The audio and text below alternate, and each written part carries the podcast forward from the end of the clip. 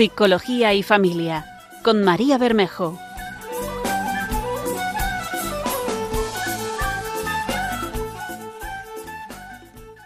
Buenas tardes, soy María Bermejo, bienvenidos a este nuevo programa de Psicología y Familia. Estamos aquí en un programa que ya prometimos en la, en la anterior, en el anterior programa que prometía, que prometía mucho, y es que se llama Cómo hablar de sexo con nuestros hijos un tema de absolutísima actualidad y necesidad, porque efectivamente creemos que puede ser no solo importante, sino incluso rescatador y de absoluta prevención. Eh, este, este programa va a responder a muchísimas de las preguntas que estamos seguro, estamos seguros de que tenéis, todos los oyentes que estáis ahora mismo enganchados con nosotros y que tienen normalmente tanto las personas y familias que vienen a consulta, como los que nos escuchan en cursos o incluso personas de nuestro entorno. Para esto estamos hoy dos psicólogas. Ahora presentaré, eh, estoy poniendo mucha, mucho misterio en la persona que tengo aquí al lado, pero es un lujo tenerla aquí. Estamos dos psicólogas que vamos a hablar precisamente desde un enfoque psicológico de, de este tipo de conversaciones tan, tan, tan relevantes en el desarrollo afectivo sexual de nuestros hijos. Si pudiéramos preguntaros ahora mismo a todos los que nos estáis escuchando qué preguntas os vienen a la mente sobre este tema, estamos convencidas de que la mayoría serían muchas de las que van a ir saliendo a lo largo de la próxima hora. Porque, bueno, pues es verdad que la sexualidad es un tema que todos sabemos que es importante abordar con los hijos, ¿no? Ya no estamos en el siglo pasado, sabemos que es algo imprescindible, pero también es un tema que a muchos padres nos inquieta, que mucha gente viene a consulta o se acerca a nosotros preguntando, oye, ¿cómo se aborda? ¿Cómo, ¿Cómo hablo de esto? Pues entre me da apuro, me da miedo, no quiero adelantar lo que a lo mejor pienso que como que no quiero profanar, digamos así, su inocencia, cómo o, o, hay alguna forma de hacerlo bien y no meter la pata, cómo puedo prevenir determinadas. Bueno, hay muchísimas, muchísimas preguntas que, que, son más que necesario responder en una sociedad máxime como en la que estamos, en la que la sexualidad está absolutamente banalizada y pues existe una sobreestimulación constante, ¿no? A la que estamos sometidos y nos bombardean por todos lados. Entonces, es imprescindible hablar de esto, mayores y pequeños, así que tanto si tienes hijos como si tienes sobrinos, nietos, eres tú eh, un adolescente, eh, si nos está escuchando, o eres eh, una persona adulta, tienes, eres catequista en una parroquia o profesor, educador, lo que sea, cualquiera que sea tu situación, estamos convencidas de que tienes gente alrededor que se puede beneficiar de este programa. Así que para esto, para no sentir miedo, para tener más seguridad en este tema, para saber cómo hacerlo de la mejor forma posible, Estaremos hoy una servidora, como he dicho, María Bermejo, psicóloga sanitaria, y Marta Lozano, también psicóloga sanitaria, que entre otras muchísimas cosas está formada en teología del cuerpo, tiene gran experiencia en formación afectivo-sexual en jóvenes y con la que además tengo el gustazo de compartir tiempo y espacio en también nuestra clínica privada de la que somos compañeras. Así que vamos a responder a todo esto que se nos vaya planteando y seguro que muchas de las cuestiones que tenéis ahora mismo en mente en la próxima hora. Empezamos.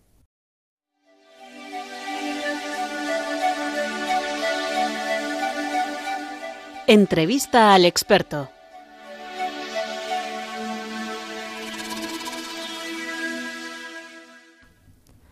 Pues bienvenida, Marta. Muchas gracias María, estoy encantada de, estar aquí, sobre todo para hablar de este tema tan, como decías, necesario en este momento. Porque efectivamente están los temores, pero también están los recursos, que es en lo que nos vamos a centrar hoy especialmente, ¿no? En qué podemos hacer. Efectivamente. Así que vamos a empezar primero situándonos sobre mm, por qué es importante hablar de sexo con nuestros hijos. Cuéntanos así algunos datos relevantes para ponernos en, situación de lo que nos rodea, tanto a nosotros como a nuestros niños, jóvenes y chavalillos. Pues sí, creo que para ser conscientes de, la importancia de este tema, eh, una de las cosas importantes es entender en qué contexto estamos, ¿no? Porque sí que sabemos que, mm, esto está cambiando y, la sexualidad se vive de manera diferente hoy en día Em, pero por tener datos concretos que nos ayudan y que nos iluminan y nos permiten conocer realmente qué es lo que están viviendo los jóvenes y los niños de, este momento, pues eh, bueno, he traído un, par de datos de estudios recientes que, por ejemplo, eh, han, en esa investigación se ha conocido que la mayoría de los adolescentes y de los niños actualmente consumen pornografía antes de mantener relaciones sexuales. Mucho antes. Mucho antes. Se ha observado que la mitad de los, de los adolescentes de 15 años han visto pornografía por lo menos alguna vez. La edad mínima de consumo, es decir, eh, cuando algunos niños empiezan a consumirlos, a consumir pornografía, tienen 8 años. Estos datos son de un estudio del 2019 y se ha estudiado eh, las experiencias de adolescentes de entre 12 y 17 años. Esto quiere decir que estos datos ya no son actuales. No estamos hablando de los niños de 8 años de hoy en día, sino de el acceso a pornografía de los niños que tenían 8 años antes de la pandemia, para que nos situemos, que anda, que no ha cambiado el panorama desde que todo se ha informatizado y, accedemos, y los niños han accedido a las nuevas tecnologías mucho antes, bueno, mm, también por la pandemia. Exactamente. O sea que... También eh, podemos conocer, gracias a una de estas investigaciones, que el 70% de los adolescentes afirman haber resuelto sus dudas acerca de la sexualidad mediante Internet, mediante pornografía. Esto es casi lo más alarmante. Bueno, alarmante es todo, ¿no? O sea, por situarnos, no queremos ser un programa eh, cetrino o alarmista, pero hay que conocer la realidad en la que nos movemos y en la que se mueven nuestros hijos, ¿no? Esto, yo el otro día en uno de estos grupos de padres de WhatsApp del colegio, que tanto nos encantan a todos los padres del mundo, mandaba precisamente una campaña que se ha hecho, que luego comentaremos, eh, acerca de esto, ¿no? Para la prevención del consumo de pornografía eh, porque se ha visto, es que se ve, y, no solo se ve en estudios, es que, es que lo vemos, es que lo vemos en, en la realidad, en la realidad que, que no solo viene a consulta, sino que estás en el parque y se acerca un padre y te dice, ay, pues en el historial he visto el otro día, pues estaba en la siesta y no me di cuenta, le dejé la tablet y o en YouTube pensaba que era mi marido, me decía hace poco una mujer, dice que había estado viendo mm, que, se iban a dormir la siesta y dejaban a sus hijas viendo la tele y en YouTube habían encontrado cositas, mientras los padres pensaban que estaban viendo dibujos, ¿no? Y claro, es que tenemos que ser conscientes de qué es lo que hay y que efectivamente es llamativo, normal, claro que es llamativo. ¿Qué podemos hacer ante todo esto? Porque esto efectivamente es alarmante, ¿no? Entonces, bueno, vemos que que esto ha propiciado pues que algunas organizaciones estos datos que, que, acabas de decir se hayan movilizado no se han movilizado muchos profesionales especialmente de la salud mental para dar voz a esta realidad. Y de hecho en línea con esto que, que comentaba hace un momento pues hay un grupo específico trabajando en eh, precisamente en esto en el Parlamento Europeo. O sea que no es eh, una cuestión de tres psicólogos que se asustan sobre no no no no en el Parlamento Europeo para que precisamente cada vez haya más padres conscientes del riesgo al, que están expuestos sus hijos, no de forma alarmista, ¿no? No pensemos que este riesgo viene solamente de cuando están, pues lo que decía, metidos en el baño una hora, un adolescente o, en la habitación a las dos de la madrugada. Evidentemente ahí hay riesgo. Si hay un dispositivo, o sea, es mm, como ponerle a una persona con alcoholismo un, un vodka delante. Lógicamente hay más riesgo, ¿no? Pero también vemos que los niños acceden a los móviles, incluso a los móviles de sus padres, porque tienen menos picardía ¿no? en esto y no, no se imaginan la trascendencia de esto, incluso en móviles de padres, en tablets o como decía, pues en YouTube desde la televisión a muy, muy, muy tempranita edad. O sea que esto es una realidad que está y para el que la que hay que prepararles desde ya. Así que nos alegramos infinito de que nos estéis escuchando. Esperamos que sea mucha gente porque es algo que puede ayudar mucho. Así que hay que hablarlo. Exactamente, porque eh, además hay que ser conscientes de que la gran mayoría de, los accesos a pornografía por primera vez son accidentales, mm. porque esto ya no es algo a, que los niños pueden buscar, que más tarde aprenden a buscarlo. Y estamos hablando de niños, ¿no? Que, al final niños con, con acceso a, Internet, eh, que son la gran mayoría hoy en día, tienen la posibilidad de encontrarse con este tipo de contenido em, sin querer. Y hay que ser conscientes de que esto está ahí. Y hay que ser conscientes de que decías, lo vemos como padres, de repente vamos, vamos descubriendo, vamos encontrando y es mucho más lo que no vemos y está pasando de lo que nos llega. Y esto hay que tenerlo claro y no hay que mirar a otro lado.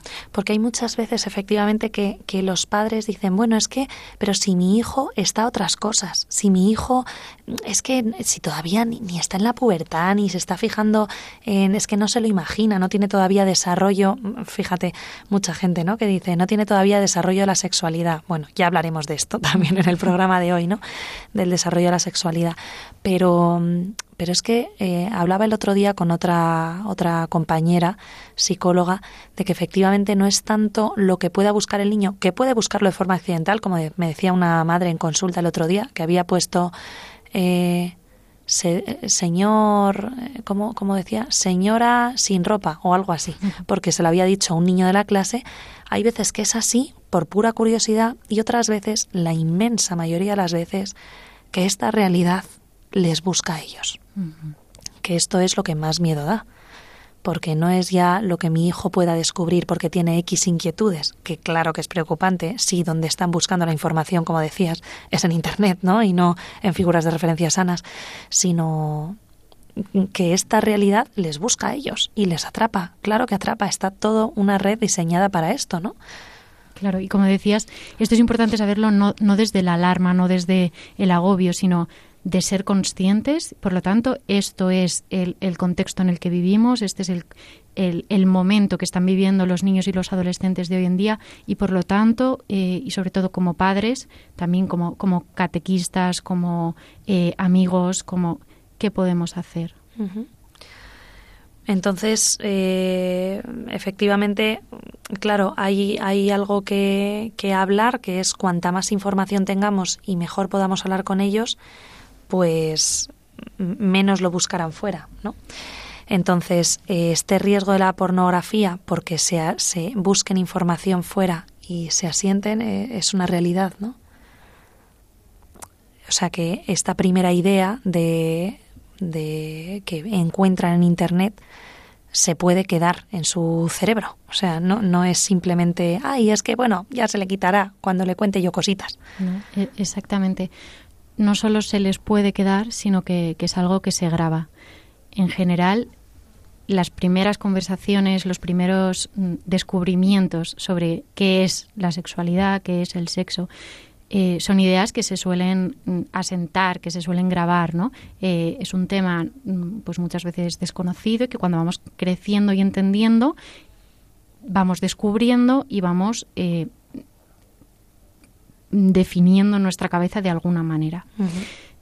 Cuando el primer contacto que tenemos, la primera explicación, el primer nombre, eh, la primera imagen es pornografía, esto tiene un impacto especialmente importante y esto se graba en la cabeza de, esa persona y es difícil, no imposible, pero luego es difícil cambiarlo, es difícil eh, sanarlo. Por eso es importante que cuando un niño, un adolescente eh, si se encuentra con, una imagen pornográfica, que como decíamos es bastante frecuente, por desgracia, hoy en día, es importante que, pueda haber hablado de esto antes, que pueda haber hablado sobre sexualidad, que pueda tener conceptos, que pueda entender que esto se lo puede encontrar en Internet, que no sea una sorpresa, que tenga nombre.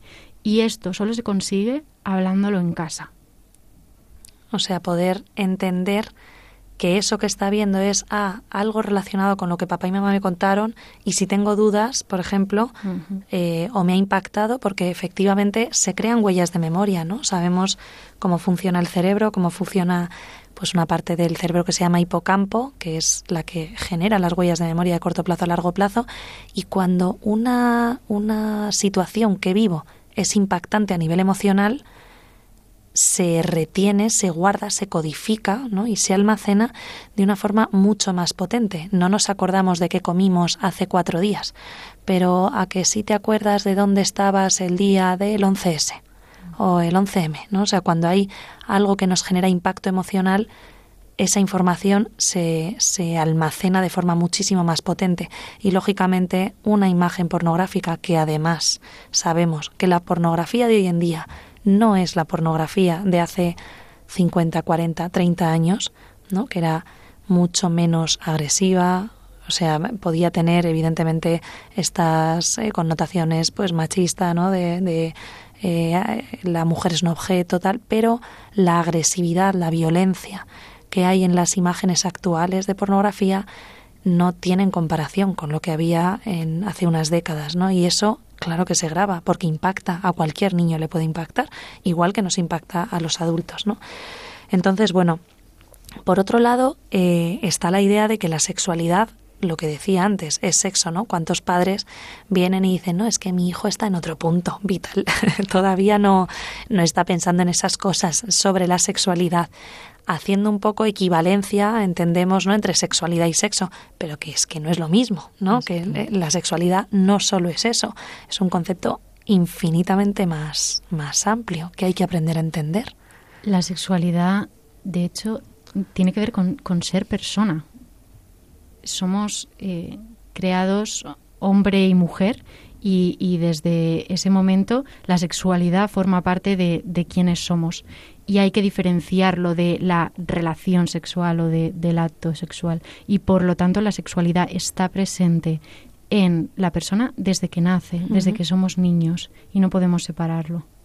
O sea, es que es el cómo nos comportamos, cómo pensamos, no, no ya solamente cómo nos vestimos, ¿no? O qué comportamientos, o si me pinto los labios o no, si me he visto con un vestido o no, sino cómo pienso. O sea, la sexualidad está dentro de nuestro cerebro, ¿no? El cerebro eh, biológicamente, pese a que haya personas a los que no les gusta escuchar esto, la realidad es la que es. El cerebro, cómo está conformado el cerebro masculino y el femenino, es totalmente distinto, ¿no? Hay estructuras diferentes en, en, volumen, en incluso el cuerpo calloso, ¿no? Que es una estructura que comunica los dos hemisferios, pues se ha visto que es tiene muchas más redes neuronales que comunican ambos hemisferios en el cerebro de las mujeres. O sea, pensamos diferente, analizamos diferente.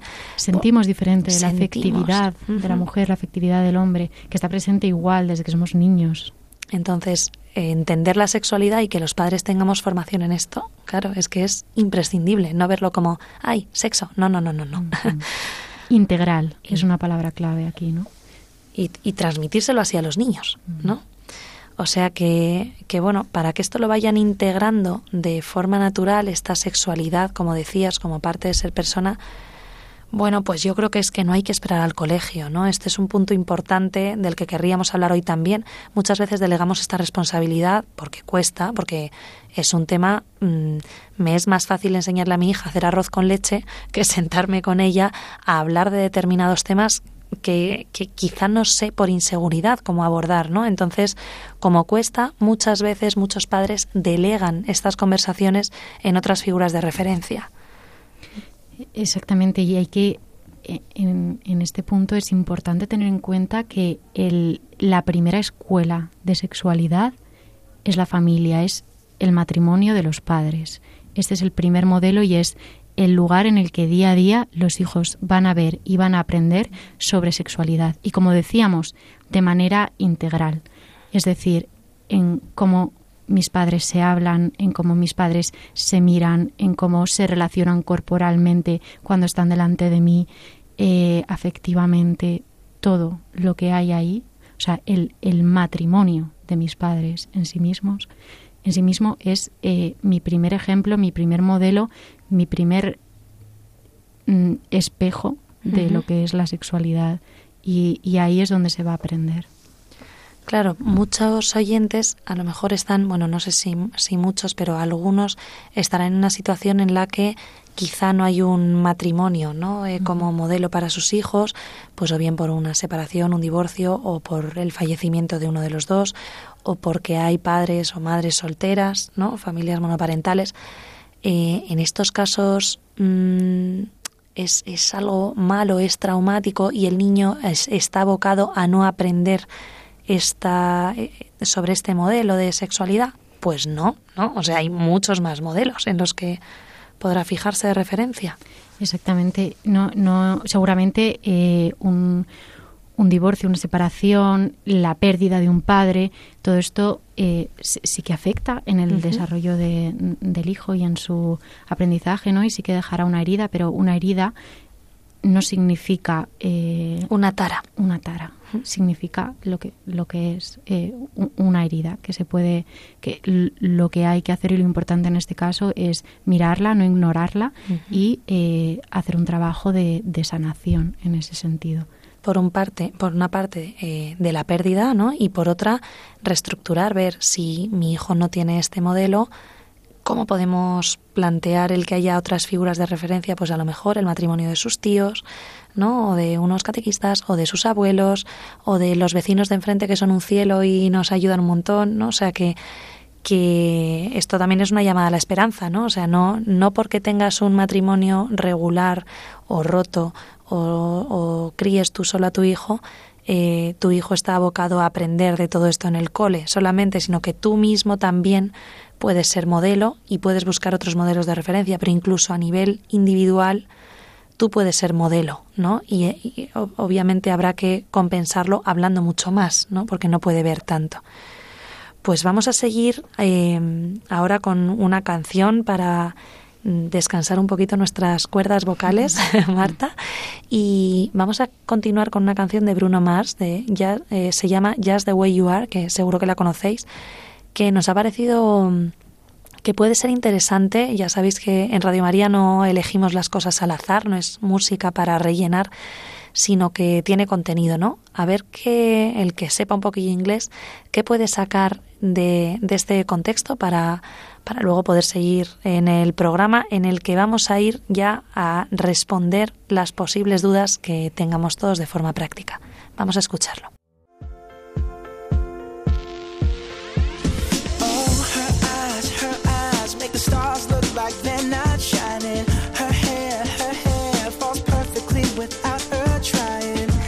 so beautiful, and I tell her every day. Yeah, I know, I know. When I compliment her, she won't believe me, and it's so, it's so sad to think that she don't see what.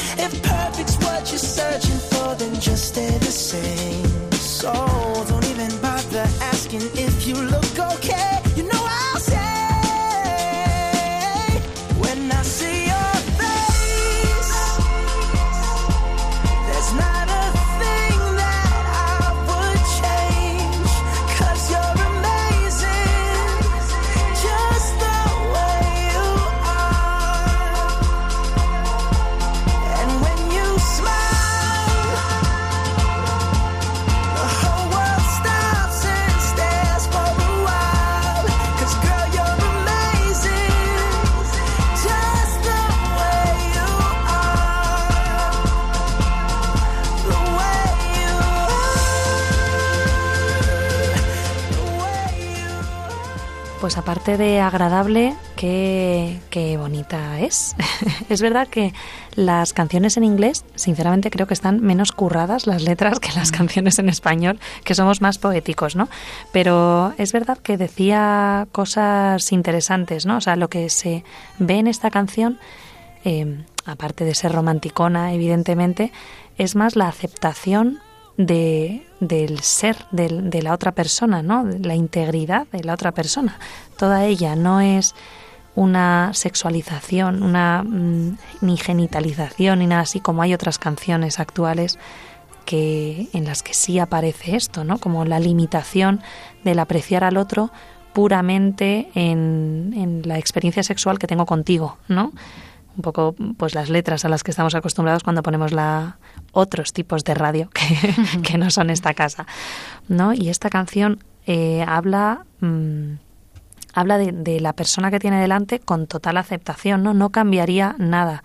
Eh, detecta la inseguridad me ve, de, de, la otra persona, me veo bien, sostiene en esa inseguridad y devuelve seguridad. O sea, más allá de lo que dice la letra, lo que se lee entre líneas es eh, pues la aceptación y la validación constante por la otra persona, ¿no? Y eso también nos hace sentirnos más seguros. Y cuando nos sentimos seguros, expresamos la sexualidad sin necesidad de engancharnos a, a, a personas o a comportamientos sexuales inadecuados, ¿no? En los que busco que me aprecien, busco que me acepten por medio de pues ser la que más se ha liado con todos los chavales de clase o la que más centímetros de piel expone, ¿no? O sea, si yo me siento seguro, si yo me siento querido, si yo me siento aceptado, no necesito de ese tipo de validación, ¿no? Yo es lo que saco un poco de esta de esta canción. Entonces, Vamos a seguir con Marta Lozano. Recordamos que estamos en el programa Psicología y Familia, una servidora, María Bermejo, y Marta Lozano como invitada, eh, ambas psicólogas sanitarias, ella experta en, en afectividad y sexualidad, y estamos hablando de hablar sobre sexo con nuestros hijos, así, sin anestesia, ¿no? que a mucha gente le dará pudor, pero es tan, tan, tan imprescindible. Así que vamos a ver qué tipo de preguntas nos han, eh, nos han ido eh, haciendo, pues tanto oyentes como distintas personas de nuestros entornos, y hemos recogido un poco para, para ir respondiendo a ellas, ¿no? De forma clarísima. Vamos a ver, Marta, primera pregunta. ¿Por qué hablar sobre sexualidad con nuestros hijos? Esto ya lo hemos ido hablando un poquito, pero para el que se esté reenganchando ahora. Respuesta rápida y corta sería, si no lo habla en casa, lo va a encontrar en otro lugar. Es verdad que durante muchos años, durante toda la vida, la sexualidad a lo mejor se ha vivido de una manera más natural, seguramente eh, nunca ha sido algo que se haya mm, verbalizado o hablado tan explícitamente en casa y, la gente lo ha ido viviendo, descubriendo a lo largo de su vida de una manera más natural. ¿Qué pasa? Lo que hablábamos antes. Hoy en día eh, la sociedad está hipersexualizada por muchos motivos y en concreto y especialmente por la pornografía. La sexualidad forma parte de nuestra vida, forma parte de la vida de tus hijos. Y no hablar de ello significa crear ahí un, tabú, significa eh, mm, ignorar mm, una parte importante de, de quiénes son y de su vida.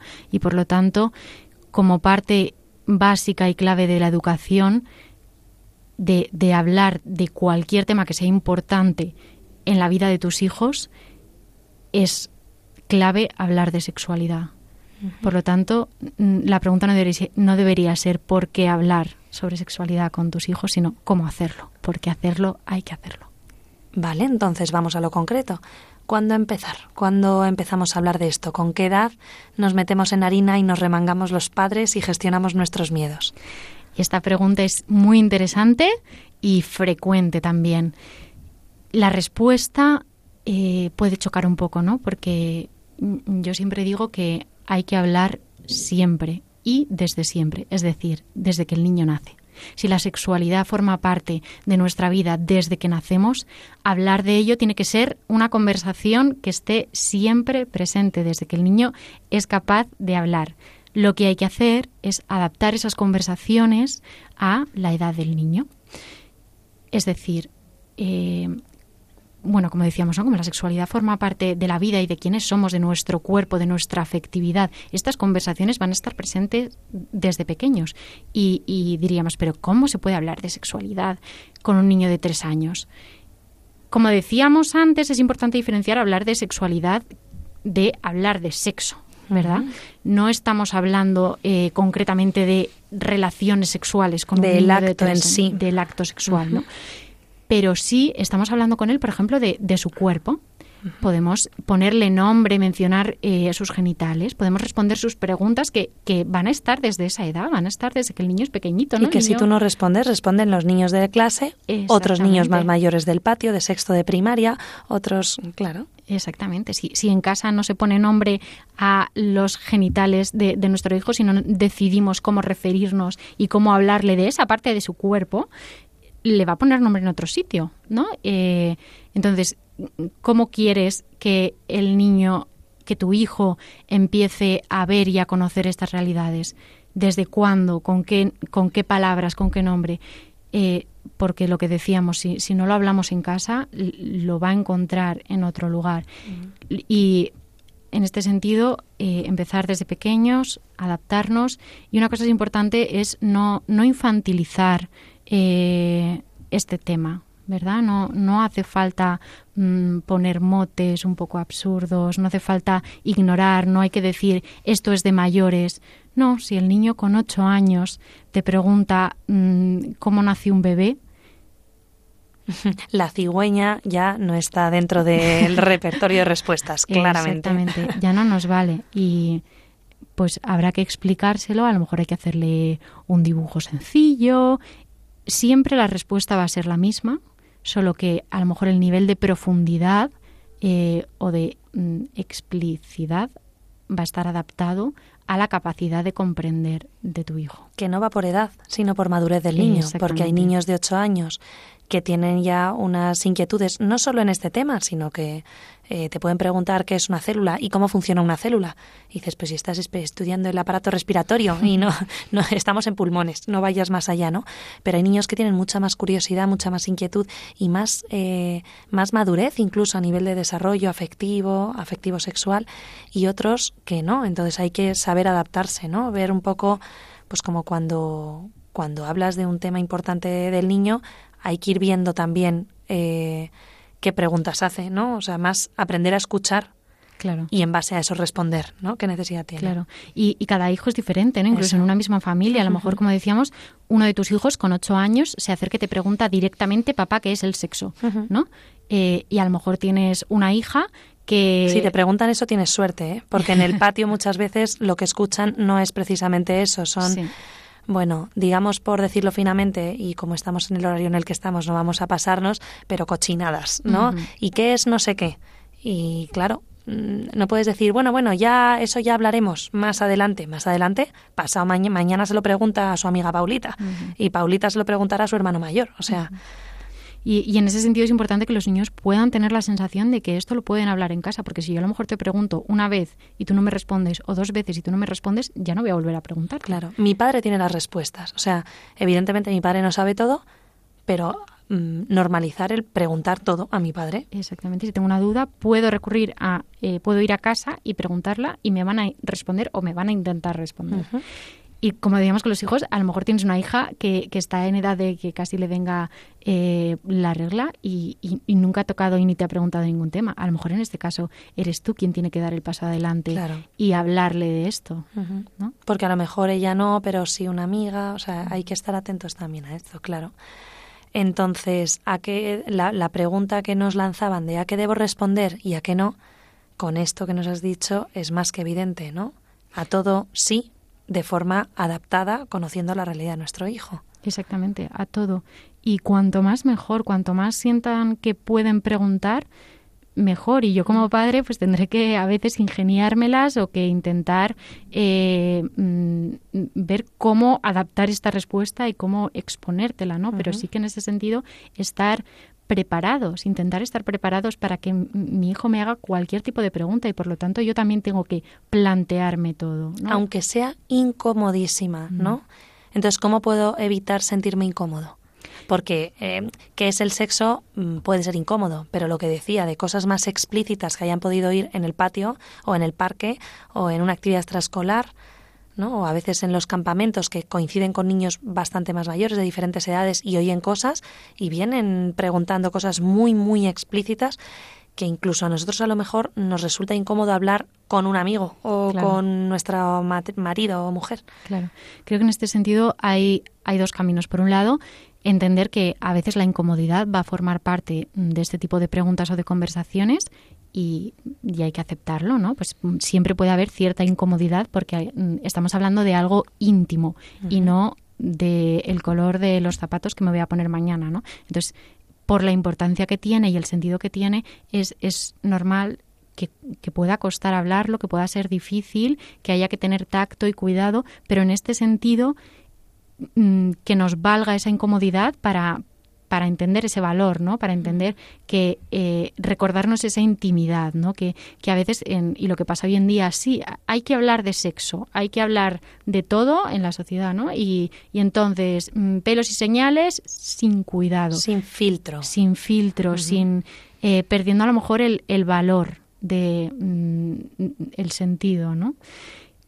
Y por otro lado, la otra manera de, de sí trabajar la, la incomodidad es primero preguntarte tú, intentar hacerte o adelantarte a esas preguntas que te pueden hacer tus hijos y que tú tengas ese espacio, ¿no? Porque a veces mm, cuando eh, estos temas nos producen incomodidad, lo que hacemos es evitarlos, evitar hablarlos mm, eh, con, con, cualquier persona, incluso nosotros mismos, evitar planteárnoslos, evitar pensar en ello o concretar o profundizar. Y también porque en muchas situaciones te lo preguntan en el momento que no es más eh, adecuado, o sea, te lo preguntan en la cola del supermercado con con tres señoras alrededor que miran al niño de forma inquisitiva, ¿no?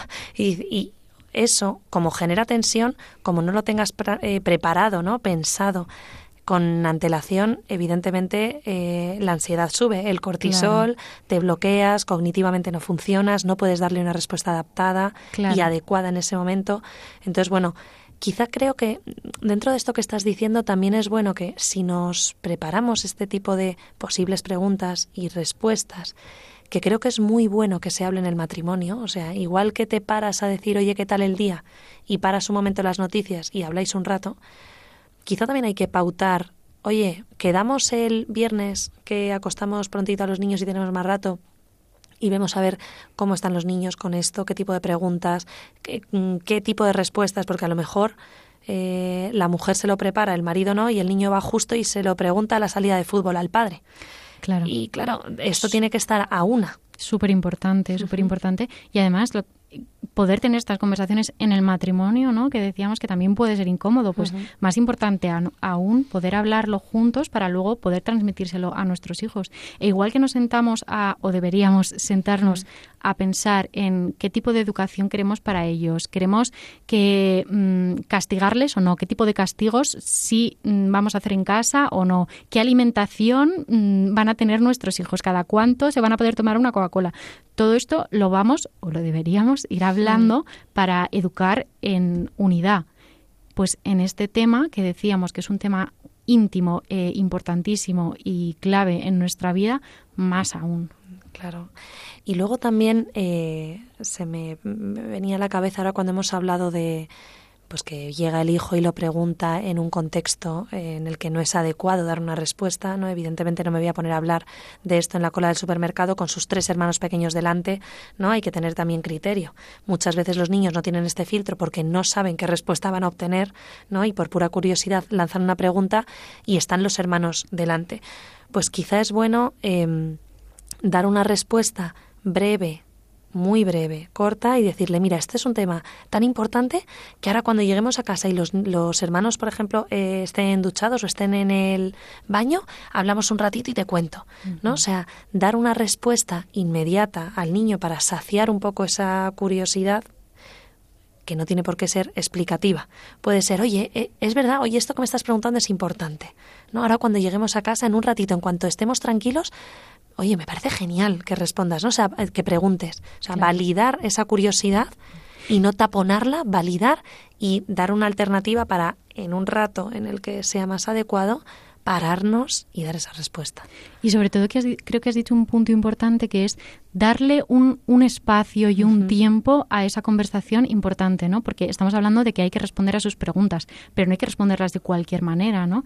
Eh, que, que, puedan entender que vamos a tener el tiempo que necesites para hablar de esto y que no se trata solo de que yo te voy a dar una respuesta y tú la vas a escuchar y ya está, ¿no? Sino que lo importante y sobre todo ya hablando a lo mejor de, de niños mayores o de adolescentes, ¿no?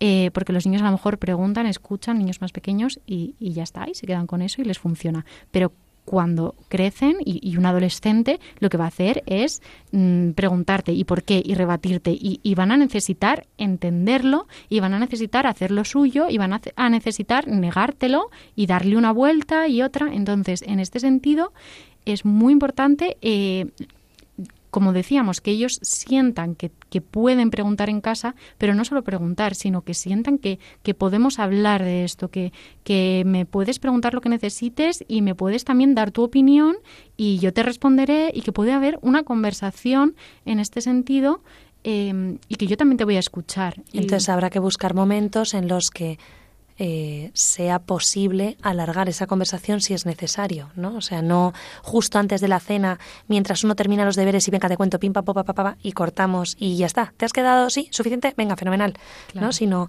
que el niño también perciba que puede tener un espacio para que la conversación se dilate todo lo que él necesite. Qué interesante esto. Entonces, eh, otra pregunta que nos, que nos lanzaban. ¿Cómo podemos educar en la moralidad, porque es verdad que todo lo afectivo sexual, ¿no? El tema de la sexualidad y concretamente el sexo, no la sexualidad ya que sí, sino ya el sexo está muy relacionado el cómo lo vivimos con respecto a la moral de cada uno, no la ética, ¿no? sino la moral que tenemos cada uno. Entonces, ¿cómo podemos educar la moralidad en relación con esto? ¿Cómo eh, cómo conseguir también que el niño no haga o no busque o no, eh, sí, no haga cosas que creo que moralmente no le hacen un bien, ¿no? No como un castigo de no tienes que hacer esto, esto es sucio, sino creo que no le hace un bien en su desarrollo moral. Claro. Creo que ahí está la respuesta en como padres entender el sentido de lo que le estamos explicando a nuestros hijos, ¿no? Y evitar las prohibiciones, porque mm, no se entienden y mm, incluso a veces, eh, bueno, creo que pueden generar dos reacciones. Mm, buscarlo porque me lo prohíbes o eh, evitarlo y como mm, en algún momento esto forme algo de mi, mm, forme parte de mi vida, eh, vaya a generar una culpabilidad muy grande. ¿no? Por, por una represión inadecuada. Exactamente. Mm. Entonces creo que, lo importante es poder hablar de la naturalidad, el, el, sentido, la belleza, la importancia de, de, la sexualidad y del sexo. Porque eh, cuando no hacemos algo, cuando queremos no tener relaciones sexuales hasta el matrimonio y queremos eh, explicarle a nuestros hijos si quisiéramos que ellos lo vivieran así, no debe ser porque es lo correcto ni porque es una norma, sino que debe ser desde el sentido que esto tiene y, como decías, desde el bien que esto eh, puede tener para ti y en tu vida. Entonces, yo como padre tengo que entender porque esto es un bien para ti y tengo que ser capaz de transmitírtelo desde ahí, porque si no, tú no lo vas a saber acoger y no lo vas a poder vivir como una decisión propia. Claro, porque lo integrará como un valor y dentro de ese valor buscará dentro de que puede haber cambios, lógicamente, momentos más duros, de más lucha o de errores, o, pero buscará esa coherencia interna porque no es un mandato que me han dado, ¿no? sino algo que yo he integrado como algo importante y buscaré coherencia con eso que no es un mandato, sino algo que creo relevante para mi vida. Vale, entonces habrá eh, padres que nos estén escuchando y digan, vale, yo no he hecho todo esto de lo que estáis hablando. Mis hijos ya son un poco más mayores, ¿no? Eh, ¿Qué pasa si para mis hijos ya es tarde? ¿Qué puedo hacer? Como decíamos, las heridas se pueden sanar. Las heridas no, no son taras, las heridas no, no están para toda la vida y, bueno, nunca es tarde para tener conversaciones. A lo mejor no va a ser de, de la manera que ahora te planteas que, te gustaría que hubiera sido, pero no pasa nada. Y lo primero es em, vale, si, si yo no he hecho hasta ahora, ¿qué, ¿qué, me gustaría ahora y en este punto y con lo que han vivido mis hijos? ¿Qué me gustaría, qué me parece importante, que que quiero poder empezar a, hablar o a, transmitirles. y, y, para eso también muchas veces, si no lo hemos hecho, igual que cualquier cosa, cuando eh, educamos a nuestros hijos. A lo mejor yo no lo he hecho bien, entre comillas, antes, es porque, porque no he sabido, porque no he tenido la formación, los recursos, el tiempo, lo que sea. Y lo he hecho lo mejor que he podido. Exactamente. Evidentemente. Entonces, en ese sentido, no, no verlo ahora desde la culpabilidad o eh, la frustración, ¿no? sino, bueno, pues este momento como una oportunidad para empezar a aprender y empezar a a vivirlo y a integrarlo en, en esa relación padre-hijos. Pues yo creo que vamos, hemos ido respondiendo a todo lo que lo que nos han planteado, ¿no? Tantas personas, me ha parecido completísimo, agradecértelo, Marta. Vamos a seguir ahora con, con una sección muy interesante que para los que no conozcáis se llama El micro es tuyo que parte de la idea de hacer partícipes a, oyentes, a otras personas, de este tema del que estemos hablando en el programa. En este caso, pues cómo hablar de sexo con, con nuestros hijos. Así que vamos a escuchar testimonios y experiencias que les ha podido ayudar, ¿no? Eh, de unas personas. Vamos a por ello.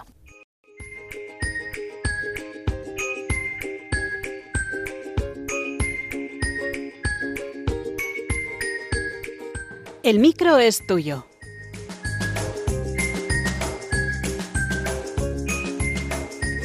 Buenas, mi nombre es Carlota, soy mamá de tres pequeños y una cuarta en camino, tengo 28 años y he de decir que para mí la sexualidad nunca ha sido un tema tabú y eso es sobre todo gracias a mis padres.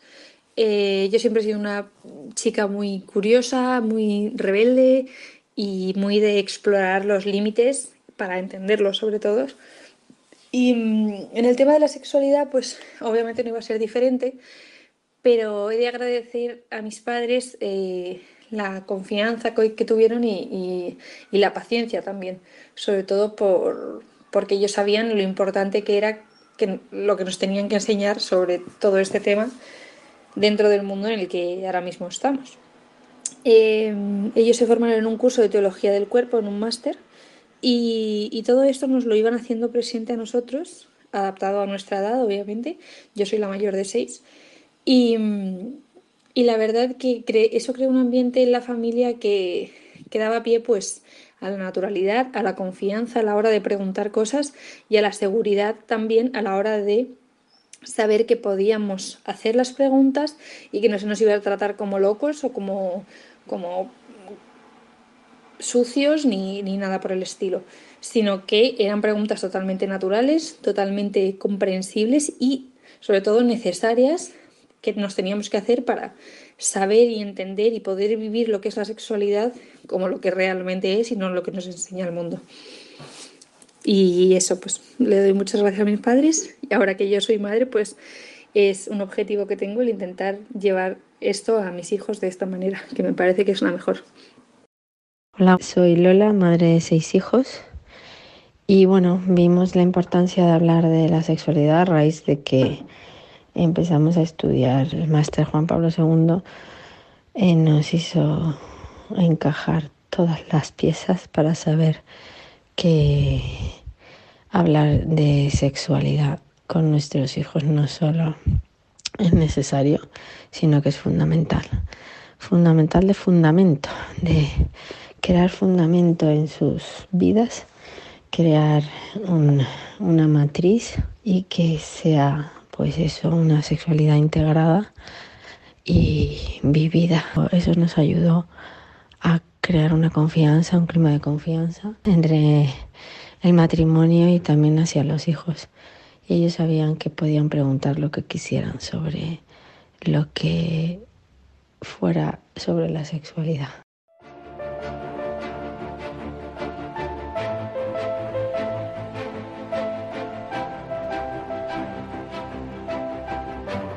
Creciendo con ocio.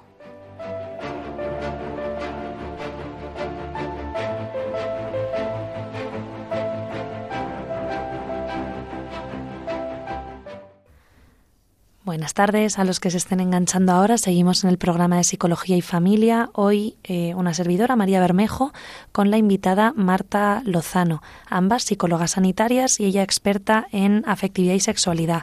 ¿Por qué tenemos a esta pedazo de profesional aquí? Porque venimos a hablar de un temazo que llevamos tratando en la última hora, que es cómo hablar de sexo con nuestros hijos. Así que seguimos con esta sección de propuestas. ¿Qué propuestas se te ocurren, Marta, que pueden ayudar a la familia a ir eh, formándose en este tema que hemos dicho es tan, tan, tan importante desde el mismo nacimiento de los niños? Pues empezando con algunas herramientas como son los libros, em, yo les invito o les propongo en concreto un libro que se llama exactamente de lo que venimos hablando, ¿no? Que es Hablemos de sexo con nuestros hijos. Es un libro de Nieves González Rico y es un libro muy práctico y útil porque precisamente lo que hace es un poquito lo que hemos hecho hoy, que es plantear preguntas y respuestas. este libro puede ser útil e interesante para empezar este fenomenal, Fenomenal. Todas las formaciones es verdad que estén relacionadas con Aprendamos a Amar, ¿no? que es eh, con la que tiene relación eh, Nieves González Rico, son absolutamente recomendables. Seguimos con otras opciones de libros que podéis ir apuntando y si no apuntáis, no os preocupéis que lo podéis oír en el podcast cuando esté subido en unas horitas, que es Respeta mi sexualidad, educar en un mundo hipersexualizado, de Ana Plans, muy interesante. Otro es Eso no es sexo, de Marina Marroquí y otro, hablando también de, del tema de la pornografía, que hemos estado ilustrando un poco en la primera parte del programa, del riesgo y de cómo intervenir y cómo prevenir, sobre todo, ¿no? Cómo prevenir. Eh, es este libro que, que es bastante, bastante reciente, que es ¿Por qué no? Eh, prevención de la adicción a la pornografía de Alejandro Villena, que además de, haber tenido contacto con él, ha estado también en esta casa, que le hemos invitado a algún programa. Así que es muy interesante eh, poder formarnos en esto.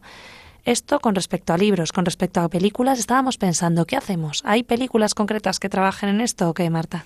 Creo que en cuanto a películas, más bien hay que aprovechar la oportunidad del cine de cualquier película para utilizar ese momento como oportunidad para hablar sobre estos temas. Es decir, en el cine, en las películas, la sexualidad como forma parte de la vida es algo que está muy presente y especialmente muchas veces escenas de sexo como tal, ¿no? Entonces, más que mm, tapar esas escenas, eh, vivir un momento incómodo e ignorarlo. Que en algunos casos será adecuado pasar determinadas eh, escenas ¿no? por el contenido explícito, que es verdad que cada vez es más creciente, ¿no? Pero sí, más que eso. más allá, ¿no? Que, que, eso también es importante, pero que no se quede solo ahí lo que podemos hacer, sino aprovechar esos momentos eh, e incluso escenas de relaciones mm, románticas o no todo lo que nos aporta el cine para hablar de estos temas, porque a veces no solo hay que esperar a que los hijos nos pregunten, nos pregunten, que a veces no lo van a hacer, ¿no? sino que mm. tenemos que poder sacar estos temas y, y, crear las oportunidades. Entonces, que las películas sean momento para hacerlo. Películas, teatro y todo el arte que podamos ver, incluso cuadros. ¿no? que a veces son explícitos y los niños pues mm, pueden tener ahí una oportunidad para hablar de qué es lo que está pasando en ese cuadro fenomenal. Y luego para cerrar, y ya vamos a ir terminando, una propuesta formativa. Em, como decía al principio del programa, hay una, hay una campaña ahora que está mm, elevando al Parlamento Europeo toda esta preocupación ¿no? por el consumo de pornografía en menores y no solo en menores, sino en niños, ¿no? en niños muy chiquitinos, de temprana edad.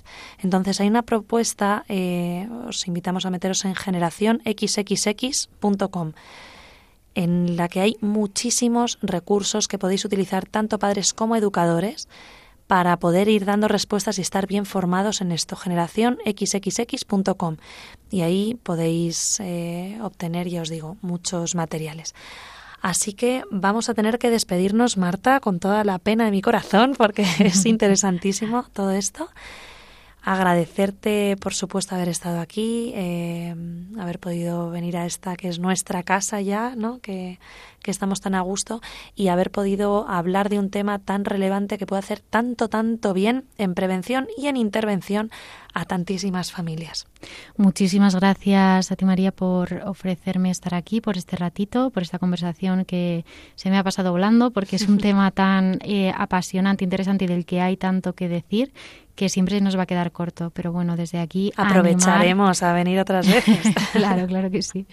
Pero animar a, todos los oyentes a seguir creciendo, profundizando y formándose en este tema, no tenerle miedo, que es un tema precioso y es un tema precioso para vivir en familia también. Pues nada, estaremos encantados de poder ver eh, toda la formación que, podáis ir haciendo. Sabéis que podéis enviar vuestro, vuestras eh, inquietudes y vuestras dudas a psicología y familia 4 arroba eh. También podéis escuchar este y muchísimos más, más podcasts en la web de Radio María, que también está en, en Spotify. Así que todas vuestras inquietudes, buscad, buscad respuestas para poder crecer y darlas también a vuestros hijos. Ha sido un placer, esperamos que para vosotros también y nos seguimos escuchando en, en este programa de Psicología y Familia y un abrazo muy fuerte desde Radio María.